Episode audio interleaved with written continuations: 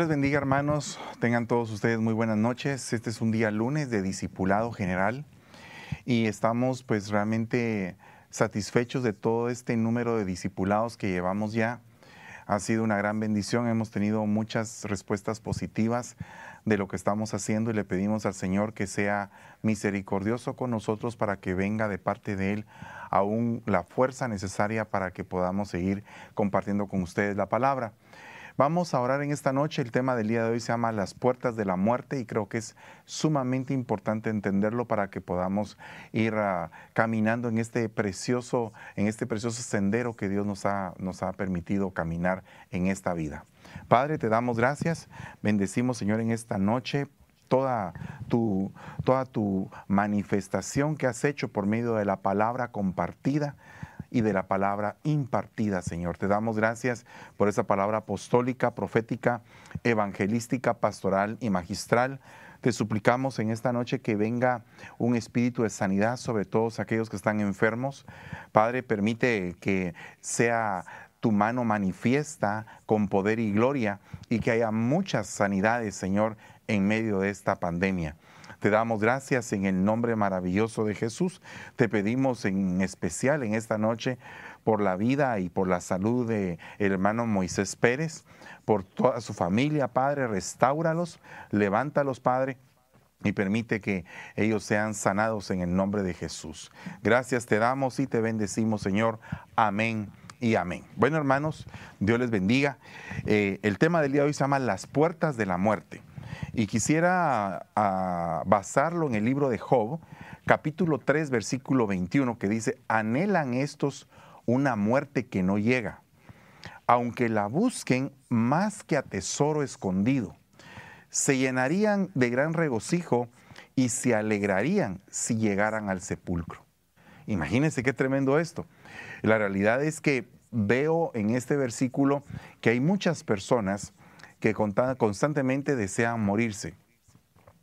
Eh, la realidad es que eh, creo que llega un momento en el cual la persona le pierde valor a la vida que tiene.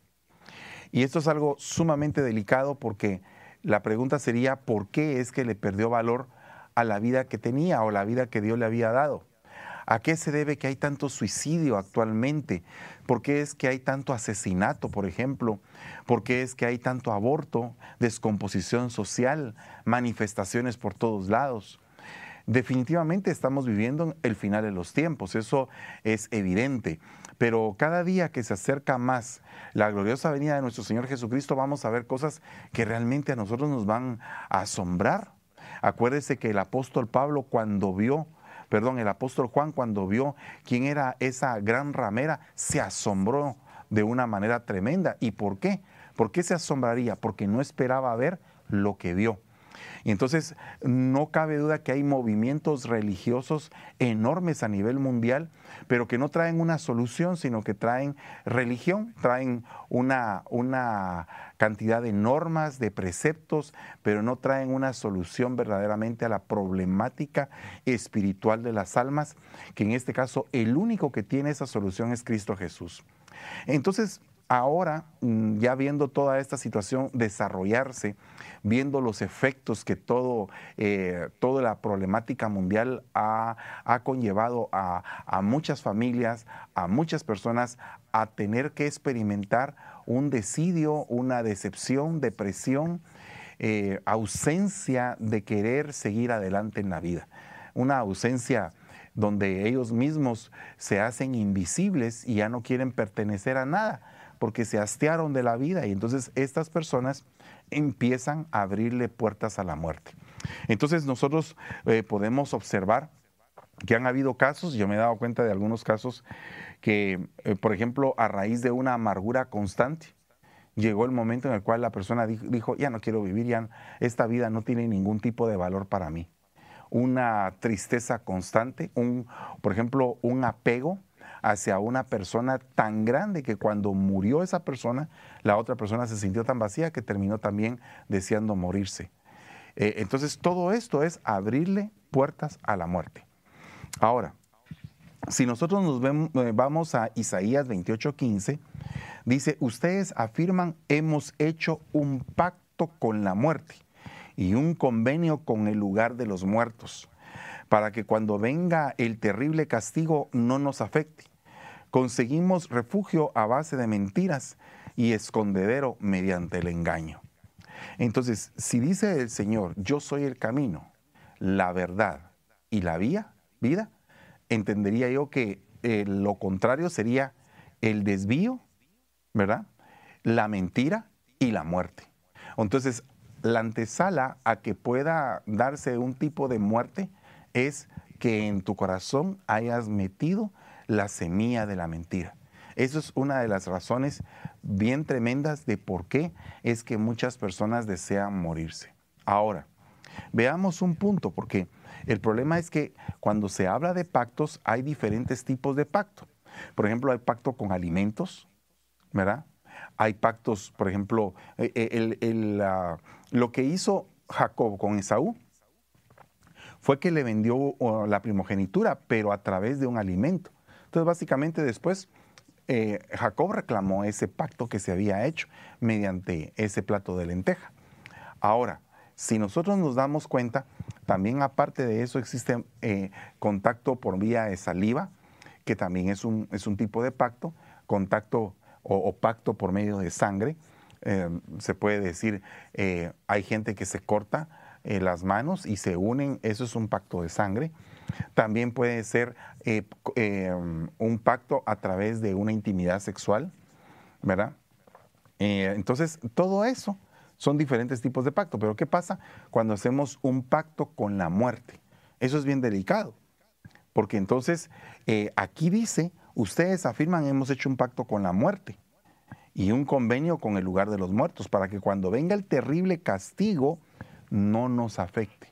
Entonces ellos pretenden morirse antes de que venga el castigo para ellos. Entonces esto es un pacto con la muerte, es bien delicado esto.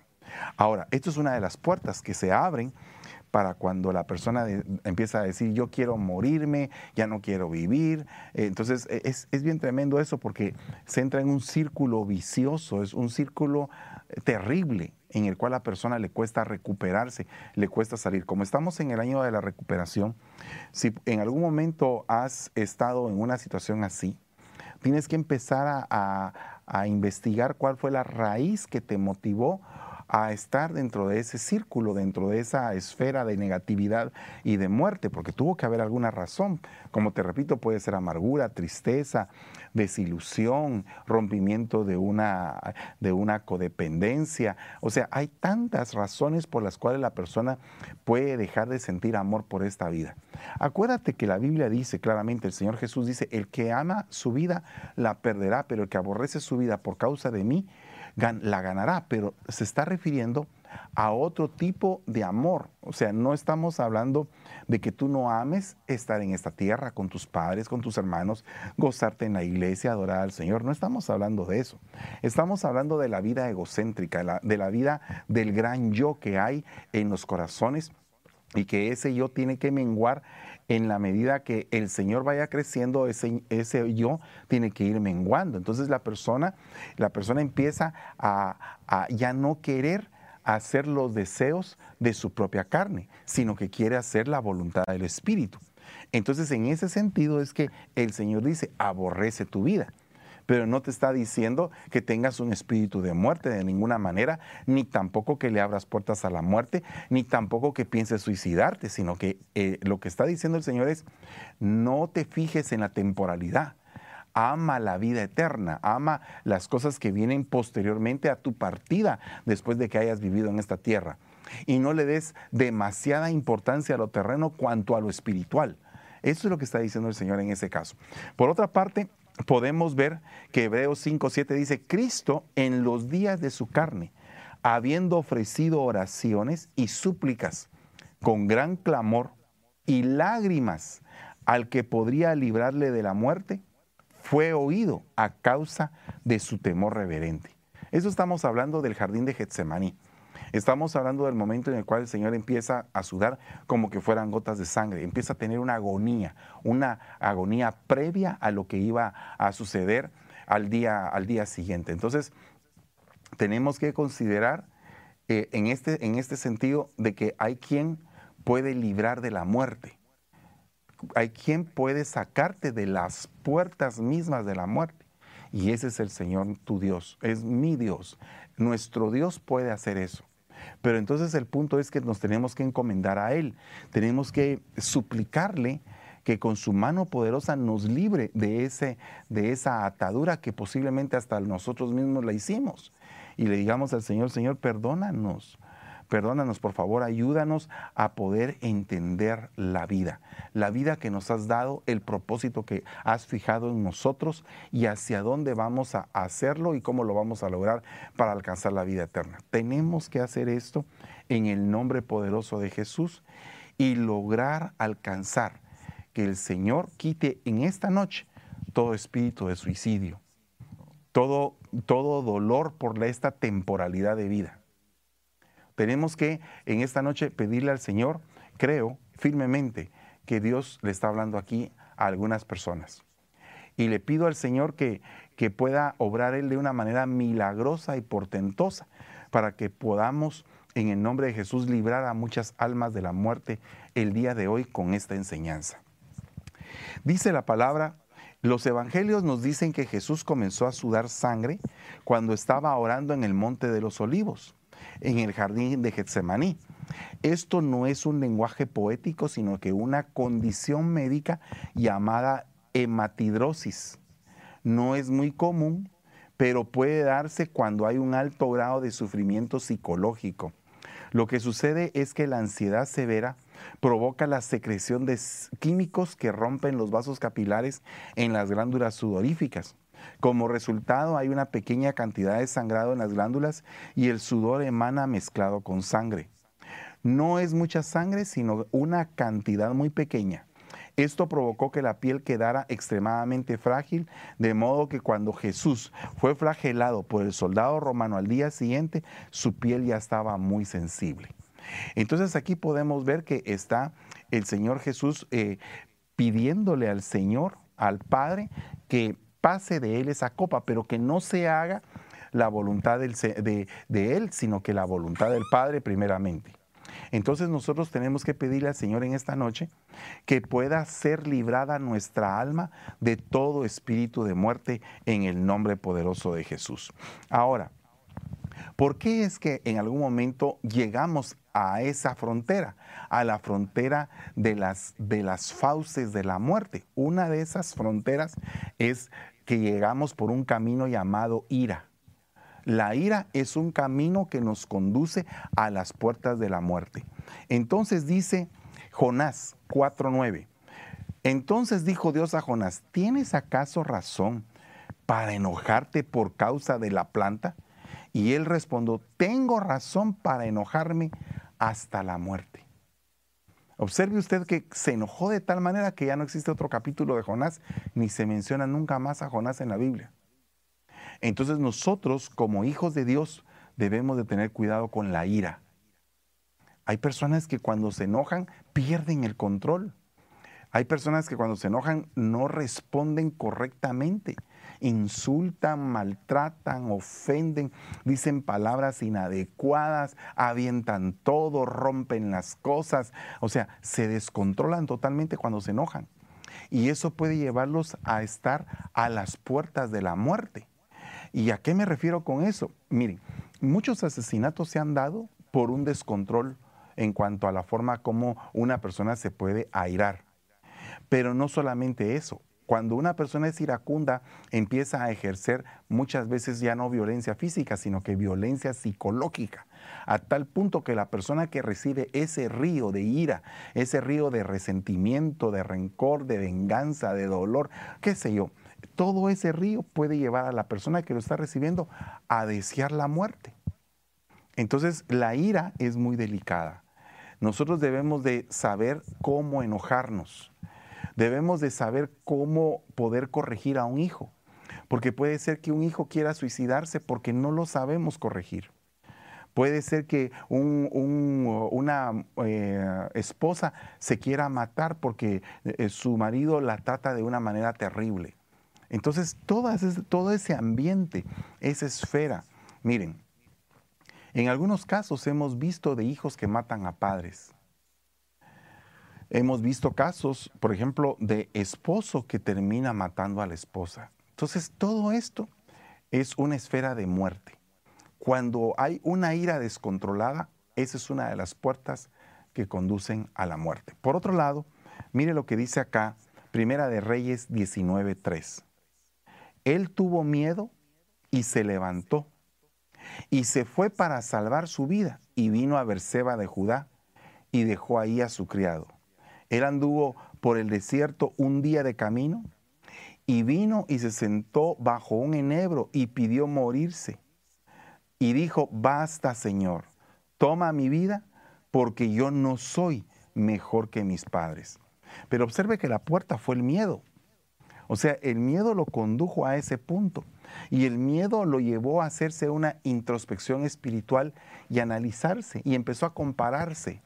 Empezó a compararse porque el miedo viene por medio de una amenaza o por medio de una hostigación. Entonces, eh, cuando se empieza a albergar el miedo en el corazón del hombre, puede empezar a pensar, Señor, yo no, yo no soy mejor que aquel, ni soy mejor que aquel, ni soy mejor que aquel. Una persona que ha pasado mucho menos precio empieza rápidamente a compararse con todos. Esa es una de las características más terribles, porque aquí Elías dijo, yo no soy mejor que mis padres. Ahora, yo me, pongo a, a meditar, ¿qué era lo que él estaba pensando? Dice que anduvo por el desierto un día de camino. Entonces, eh, ya su vida estaba marcada por el desierto. Tenía miedo, se levantó, empezó a huir, sabiendo que era un hombre ungido por el Señor. Eh, ya no empezó a creer en el ungimiento, en el llamamiento que había tenido de parte de Dios, sino que empezó a creer más en las palabras de la amenaza de Jezabel.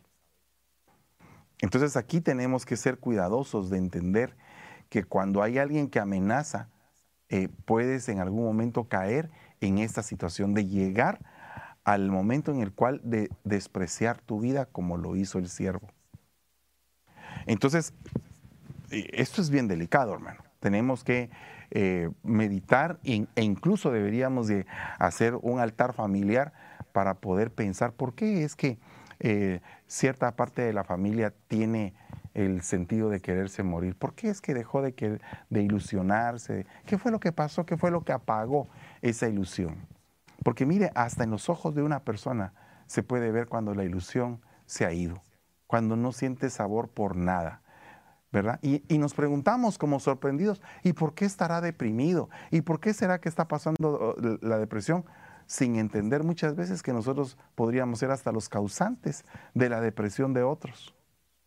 Entonces tenemos que considerar todos esos puntos. Dice Job 3:11, ¿por qué no morí yo al nacer y expiré al salir del vientre? ¿Por qué me recibieron las rodillas y para qué los pechos que me dieron de mamar? ¿Y para qué los pechos me dieron de mamar? Entonces aquí hay otro punto que es el dolor extremo. Cuando estás pasando por una prueba que ya no soportas, que ya no aguantas, en algún momento puedes pensar desear morirte. O sea que el dolor extremo, el dolor en una medida que tú no lo has experimentado, podría llevar a estar en las puertas de la muerte. Eh, muchas veces cuando hemos tenido que enfrentar el hospital y hemos llegado con dolores terribles al hospital, pues esos momentos son bien difíciles. Hay que encomendarse mucho al Señor, hay que pedir al Señor misericordia y muchas veces, como dice Jeremías, esta herida rehúsa a sanar. Entonces hay dolores, hay heridas, hay traumas que rehusan a sanar. Entonces nosotros tenemos que ver con amplitud el panorama que nos rodea y ser bien sensatos y bien entendidos de lo que Dios quiere para nosotros. Porque en esos momentos, cuando las cosas están con un dolor extremo, y no me refiero solamente a un dolor corporal, sino que me refiero al dolor sentimental, porque tal vez el dolor corporal con una inyección de morfina se puede quitar o no sé, pero el dolor sentimental, el dolor espiritual, cuando, por ejemplo, Nehemías está partido porque ve la muralla de Jerusalén destruida, cuando en algún momento alguien está deprimido porque las cosas no le salen bien. Entonces aquí el dolor, cuando Job está pasando por una gran prueba de la cual siente que no sale. Entonces nosotros tenemos que ser cuidadosos de entender incluso las pruebas que tenemos que pasar para no llegar a las fronteras de la muerte. Eh, yo le eh, atendí en algún momento a una persona y, la llegué a ver al hospital y entonces estaba esta persona muy, muy quebrantada de su salud. Y entonces me dijo, ay, mire, pastor, yo, lo único que estoy esperando es morirme. Y entonces, eh, pero le digo, ¿y por qué no estás esperando sanar? No, pastor, mire, yo lo que quiero ya es partir con el Señor. Ya estoy cansada de la vida. Entonces, imagínate cuál era la depresión que cargaba, qué era lo que estaba pensando, qué fue lo que provocó esa depresión. En el campo de la administración se ven mucho estas cosas. Y una de las cosas que uno puede detectar es que hay personas que ya llegaron a la frontera de las puertas de la muerte y que están ahí. Y entonces ahora el punto es qué vamos a hacer para sacarlas de ese, de ese dolor. Porque definitivamente yo creo que parte de la consejería cristiana y de la administración cristiana es buscar la raíz que provocó el dolor y llevar a la gente al entendimiento de que tiene que salir de eso. Porque si no, no va a poder seguir adelante en la vida. Por ejemplo, cuando una persona dice, fíjate que yo estoy frustrada o estoy frustrado porque no me he sentido realizado en la vida. Bueno, entonces ahora, ¿qué tiene que hacer? Pues dar pasos para poderse realizar. No, que ahora ya es muy tarde, ahí ya se dio por vencido. No, que ahora ya no quiero hacer nada, bueno, entonces ya no quiere hacer nada. Pero ¿qué pasa cuando la persona dice, oh, sí, hay sentido en esto, tengo que volver a luchar, tengo que seguir adelante? Si antes lo pude hacer, ¿por qué no lo puedo hacer ahora? Lo voy a poder hacer. Ahora mejor, con tal vez mejores herramientas que en aquel momento. Entonces uno tiene que entender que a veces las cosas no pasan en el momento que uno quiere. Porque Dios tiene un plan. Y el problema es que a veces estamos pensando de que se tiene que hacer hoy, hoy tiene que pasar esto, o mañana, o este año. Y, si Dios no quiere que pase este año, ¿por qué no esperar en el momento en que Dios lo va a lograr para ti? Entonces, yo creo que es necesario entender por qué, por qué nos dolemos. ¿Por qué nos dolemos? Creo que tenemos que ser más que vencedores en el dolor. Y eso es algo bien difícil. Y no lo estoy diciendo solamente para usted, sino que también para mí creo que es algo bien difícil volvernos más que vencedores en medio de cualquier dolor. De ahí dice Jeremías 20:17, ¿por qué no me mató en el vientre? Para que mi madre hubiera sido mi sepultura y su vientre embarazado para siempre. ¿Por qué salí del vientre para ver pena y aflicción y que acaben en vergüenza mis días? Entonces aquí hay que tenías un propósito y te desviaste por un momento. Eso fue lo que le pasó a Jeremías. Se desvió por un momento del propósito. Empezó a ver que la gente lo insultaba, que no le recibían la palabra, que lo rechazaban, que tenía que pasar determinados sufrimientos, pero él era portador de la verdad. El problema es que cuando eres portador de una verdad, de la verdad misma, y la gente te rechaza o la gente se opone a lo que tú quieres llevar, mira, es bien tremendo porque eh, a veces pensamos que, la gente actúa alocadamente, pero la gente probablemente tiene un sueño y está actuando en fe.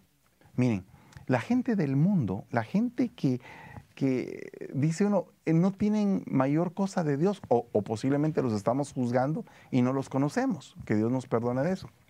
Pero por ejemplo puedo ver eh, por, ejemplo, el, caso del el hombre, o ahorita ya no es el hombre más millonario del mundo, pero el segundo hombre más millonario del mundo, el dueño de Amazon. Él tenía una idea, pero era una idea que en su tiempo era absurda.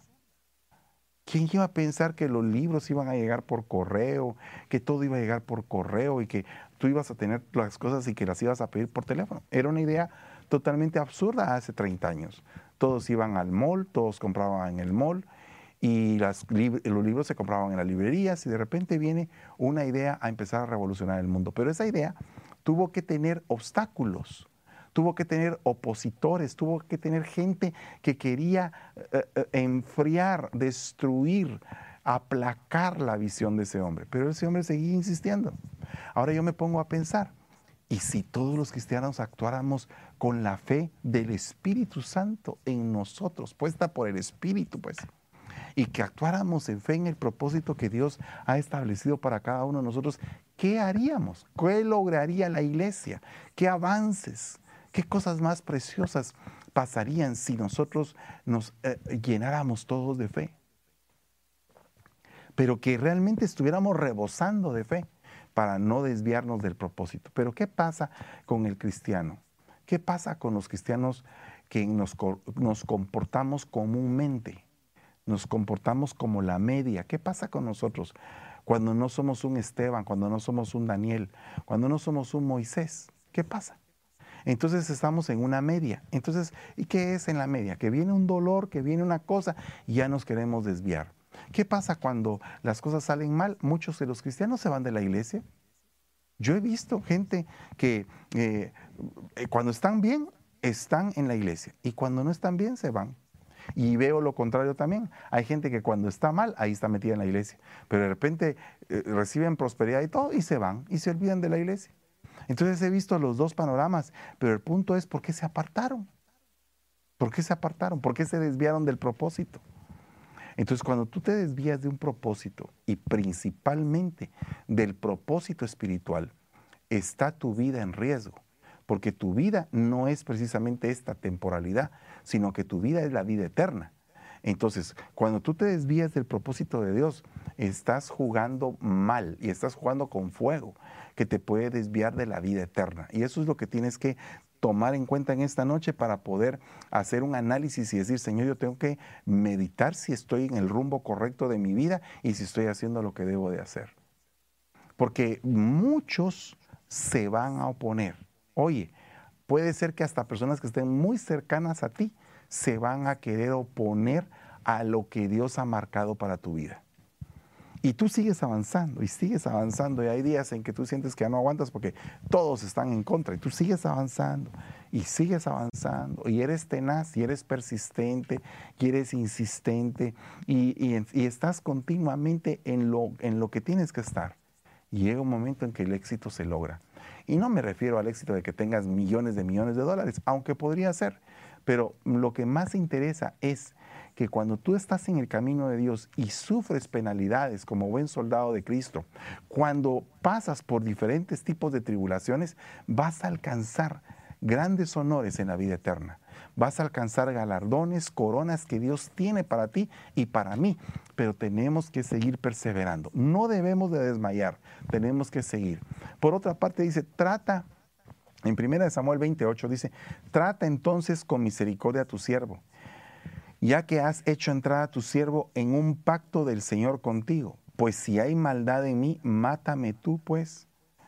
Porque llevarme, ¿por qué llevarme a tu padre? ¿Por qué llevarme a tu padre? Entonces hay aquí un problema, la persecución. La persecución lleva un espíritu de muerte. Mire, hay diferentes tipos de perseguidores o de, o de gente que, que quiere de alguna manera hostigar o lastimar a las personas. Mire, hace muchos años, hace muchos años ya, tal vez hará unos 30 años casi, eh, yo llegué a la iglesia y estábamos en un periodo allá en Guatemala donde eh, de pronto estábamos en un trabajo, ganando bien, y de repente cambia el gobierno y el nuevo gobierno pone diferentes tipos de impuestos a los artículos de lujo, y entonces lo que estábamos vendiendo, que era un artículo básicamente de lujo, sube de precio y dejamos de vender. Y todos los compromisos que teníamos, tarjetas de crédito, eh, préstamos y todo eso, a empezar los cobradores, pues, tienes que pagar, tienes que pagar. Dios mío, era una situación delicada. Entonces empecé a entender que había una potestad que se llamaba el acreedor. Y entonces ahí entendí, eh, y eso se lo cuento como un testimonio a nivel personal, ahí entendí que yo tenía que salir de ese acreedor que me estaba persiguiendo, hostigando. Porque hay un momento en el cual es tanta la, insistencia, la insistencia de, cobro, de cobro, de cobro, que uno ya no sabe qué hacer. Curiosamente, en ese momento se dio un milagro y entonces yo tuve la oportunidad de tener el pago completo de esa deuda. Y cuando, y cuando recibí eso, fui a pagar mi deuda y dije, oh, esto es una lección para no meterse uno en deudas tan fácilmente. Solamente hay que pensar bien, bien, bien con respecto a las deudas porque el mundo puede cambiar, tu condición puede cambiar y si estás endeudado pueden empezar a haber perseguidores que en algún momento puede hacer que las personas hasta se maten. Mire, hay gente que se muere constantemente a diario en la ciudad de Las Vegas y aparecen muertos en los diferentes cuartos de hotel eh, que se ahorcan, que se suicidan, que se matan. ¿Por qué? Porque saben que hay una gran deuda, una pérdida, perdieron todo en los casinos, fue una devastación y entonces ahora viene la persecución la persecución para ellos. Entonces, básicamente, ¿cuánto fue el valor que le pusieron a su vida? Fue una noche de casino. Eso fue el valor que le pusieron a su vida. Entonces aquí podemos ver claramente de que hay perseguidores y cuando hay perseguidores, eh, pues la persona puede llegar a un momento a estar cerca de las puertas de la muerte. Por otra parte, vea lo que dice acá. No puedo yo solo soportar todo este pueblo, lo está, está hablando Moisés, que me es pesado en demasía. Y si así lo haces tú conmigo, yo te ruego que me des muerte si he hallado gracia en tus ojos y que yo no vea mi mal. Entonces demasiada carga te puede provocar deseos de morir. Entonces las cosas no se deben de hacer con carga. Todo lo que hagas con carga, tú tienes que sacudírtelo y tratar la manera de evitar mucha carga en tu vida. ¿A qué me refiero con esto? A que las cosas se tienen que hacer con amor, con ilusión, se tienen que hacer con pasión, con, con ganas. Cuando tú vas a trabajar, y llegas a un lugar donde lo que estás haciendo, tu labor, no te agrada, te desagrada, te cae re mal lo que haces, y tú, y tú lo sigues haciendo y dices, aquí estoy, pero te cae mal, pues perdona, estás, estás mal, porque puede ser que ya Dios tenga otro lugar para ti y que esa carga te está atormentando y que puede llegar en algún momento a abrir, abrir portales de muerte en tu vida, porque no le encontraste gozo a lo que haces. Por ejemplo, eh, hace algún tiempo me di cuenta de una frase que decía, el mejor trabajo donde tú puedas estar es el trabajo donde sientes que estás jugando, donde ese trabajo te vuelve a hacerte sentir niño y donde hay un ambiente tan agradable que tú te apasiona estar ahí, que no te importa cuántas horas puedas estar ahí, porque te gusta. Entonces, eso es precisamente lo que yo estoy hablando. Pero ¿qué pasaba con Moisés? Moisés empezó a ver que todo le era pesado y es siervo de Dios. No cabe duda que el Señor tuvo que eh, eh, instruir a Moisés y dijo, lo que estás haciendo es reparte tu carga, delega, no lo hagas tú solo, no lo hagas tú solo. Entonces, e, es bonito, por ejemplo, estar trabajando aquí, porque yo estoy aquí trabajando para el Señor, pero es lindo tener eh, un, estar rodeado de gente que, que te ayuda, que te hace pasar este momento más fácil. Y todos nos estamos divirtiendo y la pasamos muy bien, porque esto es un lugar para estar contentos. Tu, trabajo es un lugar donde tú debes de estar contento. Tu familia es un lugar donde debes de estar contento. Pero ¿qué pasa con las familias que están sumamente cargadas? ¿Por qué no se sientan, en lugar de estar discutiendo tanto, por qué no se sientan y dialogan? ¿Verdad? ¿Por qué no dejan de ver lo negativo? Miren, hay diferentes tipos de forma de ver la vida. Y hay gente que todo lo ve en negativo. Por ejemplo, si yo tengo este vaso, ay, qué rica está el agua. Y entonces alguien está buscando a ver si no hay un pelo ahí adentro. Y si encuentra el pelo, ahí está el pelo. Entonces ya mejor no me lo tomo, porque ahí está el pelo. Entonces ya, ya no. Entonces siempre hay cosas malas en la vida. Pero todas las cosas donde, donde está el ser humano incluido, siempre va a haber un lado muy lindo y un lado malo. Porque nosotros los seres humanos todavía tenemos un viejo hombre que está peleando por querer tomar el poder, pero nosotros lo hemos aplastado por medio de la sangre de Cristo, por medio del hombre nuevo que habita en nosotros. Por eso es que el viejo hombre no toma, no toma eh, eh, fuerza, pero de lo contrario sería algo devastador. Entonces, nosotros tenemos que considerar hacer esto, pero de una buena manera. Ahora, eh, aquí quiero mostrarle otra cosita más. Mire lo que dice jueces 16, 16.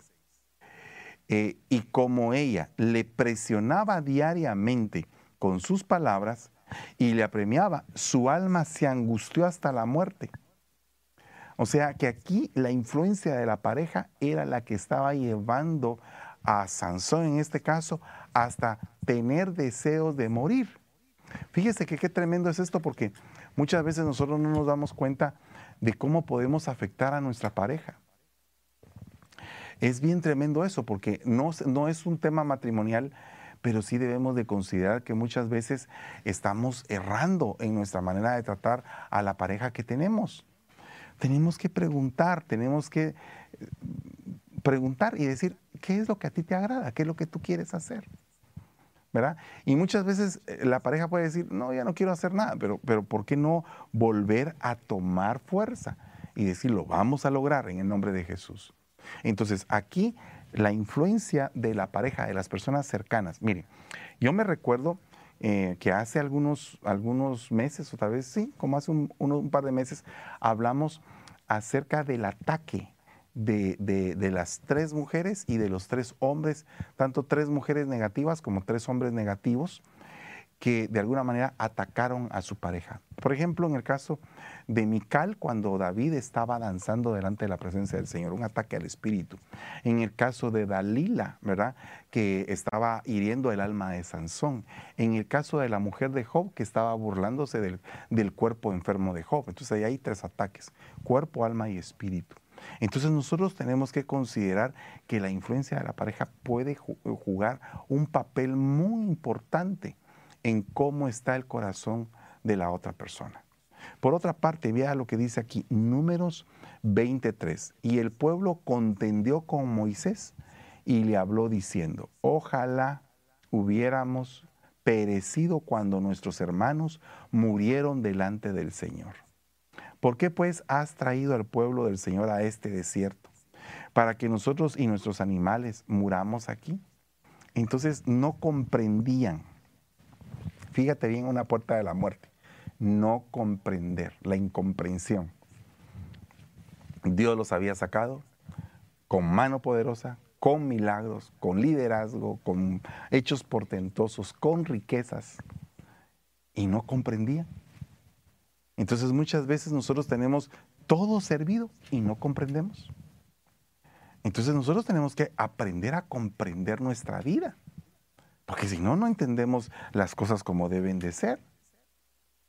Tenemos que aprender a comprender la vida que tenemos, lo que Dios nos ha entregado. Porque si no, vamos a estar pensando en los pepinos, en los melones, en los ajos, en los pescados de Egipto cuando podemos tener lo que Dios quiere darnos en esta esfera, en la esfera de gracia y de misericordia de parte de Dios. Por otro lado, dice Eclesiastés 11:7, qué bueno es vivir y ver la luz del sol. Hay que disfrutar cada día mientras estamos vivos, sin importar cuánto va a durar nuestra existencia. Pero hay que tener en cuenta que algún día moriremos y estaremos así por más tiempo del que estuvimos vivos. Y una vez muertos ya no podremos hacer nada. Entonces aquí hay varias, varios lineamientos con respecto a la salvación. Primero que todo, una vez muertos ya no podemos alcanzar salvación. tenemos que ahora tomar una decisión acerca de nuestra vida eterna. Estamos en vida. He visto personas que en la misma agonía se han arrepentido y personas que tienen una larga vida y nunca se arrepienten. Hay personas que el Señor permite que se arrepientan en el último minuto y hay personas que les permite el Señor vivir toda una vida de arrepentimiento, de cambio y conversión. Hay niños que mueren con un mes de nacidos y hay grandes que mueren con 110 años de vida. Y todos y en todo Dios da diferentes oportunidades, diferentes tratos, diferentes opciones para poder aprender a vivir esta vida. Mi pregunta para ti en esta noche es, ¿has aprendido a vivir? Es una pregunta que yo me hago a diario. ¿Has aprendido a vivir? ¿Estás viviendo como tú quisieras vivir? ¿Estás viviendo en plenitud, en la plenitud del Señor? ¿Tienes una relación íntima con Él? ¿Te gustan las cosas de Él? ¿No te cargan? Porque el, punto es que muchas veces a uno le dicen, es que demasiada iglesia, por ejemplo, demasiado esto, pero no saben el deleite que causa. Es como que si tú tienes un plato de una comida que te, pero que te gusta muchísimo, y entonces vienen y te lo sirven y tú dices, ala, otro día voy a querer más. Voy a querer más de esto porque qué rico. Pues igual es, igual es cuando tú tienes una buena relación con Cristo. Tú quieres más, quieres aprender más. Y he visto grandes héroes de la fe actuales, ya no solamente los que están escritos, sino que actuales en diferentes lugares. Yo digo, Señor, ¿cómo los vas a recompensar? Conozco a un ingeniero eléctrico graduado, eh, con maestría incluso, y que podría estar ganando dinerales en el área de Asia, pero él no se puso a sembrar y ayudar a una comunidad para que conozcan a Cristo. Y ese es su trabajo, y tocar una guitarrita chiquita, porque es la que, para la que hay. Y cada alma que él eh, alcanza, se goza y no sabe mucha palabra, no sabe, no sabe mucha doctrina, pero lo que sabe lo comparte y está alegre. Y uno dice, pero ¿cómo es posible? Podría estar ganando miles de dólares poniendo paneles solares o haciendo otra cosa. No, él quiere evangelizar porque tiene un llamado genuino de Dios. Entonces, yo me pongo a meditar en esto y digo, Señor, este es un héroe de la fe. Hay un lugar donde fuimos y, nos decía el pastor de ahí, miren, eh, pastores, e, este país prohíbe la entrada a personas que predican el Evangelio. Entonces, desde que entras en el país, tienes que estar acompañado por, un, por una persona representativa de una agencia de viaje. Tienes que pagar una cierta cantidad diaria para andar por todo el país y esa persona te tiene que, tiene que básicamente guiarte, pero a la vez controlarte qué es lo que estás haciendo dentro del país para no tener que predicar palabra. Entonces me nos dice él, tenemos que tener una agencia de viajes, pastor. Porque entonces así cuando ustedes vengan, nosotros mismos somos sus guías y nosotros los enseñamos a, que caminen dentro del país. ¿Cuánto, ¿Cuánto cuesta alcanzar un alma en ese país para Cristo? Por lo menos tres años. Tres o cuatro años por cada alma. Iglesias, templos, no existen, no, no pueden haber. Es solamente una religión la oficial. Entonces, ¿por qué no aprendemos a vivir la vida cristiana que tenemos? ¿Por qué no nos gozamos con este, con este fluir tan hermoso de avivamiento que tenemos en América? Tenemos libertad para poder adorar y bendecir al Señor. ¿Será que si nos quitan esa libertad, qué podríamos hacer? Porque si tú te das cuenta, ahora estamos en este medio. Pero ¿qué pasa si de repente se apagan los medios para nosotros? Y entonces, ¿cómo nos vamos a, cómo nos vamos a comunicar? ¿Qué vamos a hacer? Algo tenemos que buscar, la forma, pero el rebaño no puede quedar abandonado. Entonces, todos estos puntos nos hacen pensar, qué lindo es vivir, pero vivir con el Señor y reprender toda puerta de muerte. Tenemos que aprender a vivir. Vive tus años, vive tu vida y vívelo, pero hermosamente. Vamos a orar en el nombre de Jesús y si en algún momento tú has estado cerca de las puertas de la muerte, ahorita es el momento de reprender y decirle, Señor, aléjame de la muerte, en el nombre de Jesús. Padre, te damos gracias en esta noche. Bendecimos tu palabra y te suplicamos, Señor, que se haga realidad en nuestra vida el saber vivir lo que tú nos has entregado para vivir. Esa luz, ese aliento, esa belleza, Señor, de vida que nos diste, Padre, cuando caminamos contigo, cuando hacemos que se cumplan tus preceptos y tus, y tus mandamientos en nuestra vida. Te ruego, Padre, que nos auxilies y nos hagas entender tu, tu propósito y que podamos concluir y salir de esta tierra con gozo, preparados, habiendo terminado la carrera que nos has, que nos has puesto. Te pido que reprendas todo espíritu de muerte en el nombre de Jesús, que reprendas toda, toda apertura de puerta que pueda conducir a la muerte a alguien. Y en el nombre de Jesús abrimos las puertas del camino de la vida. Te lo ruego en el nombre de Jesús y te doy gracias, Señor, en esta noche. Amén y amén. Hermanos, amados, Dios les bendiga. Espero en Dios que este tema haya servido de edificación para ustedes, como lo ha sido para mí, y que podamos continuar cada lunes aprendiendo un poco más acerca del Señor. Que pasen una muy buena noche y dentro de poco más o menos 30, 35 minutos estaremos empezando con nuestro discipulado ministerial. Que Dios les bendiga y pasen una excelente noche.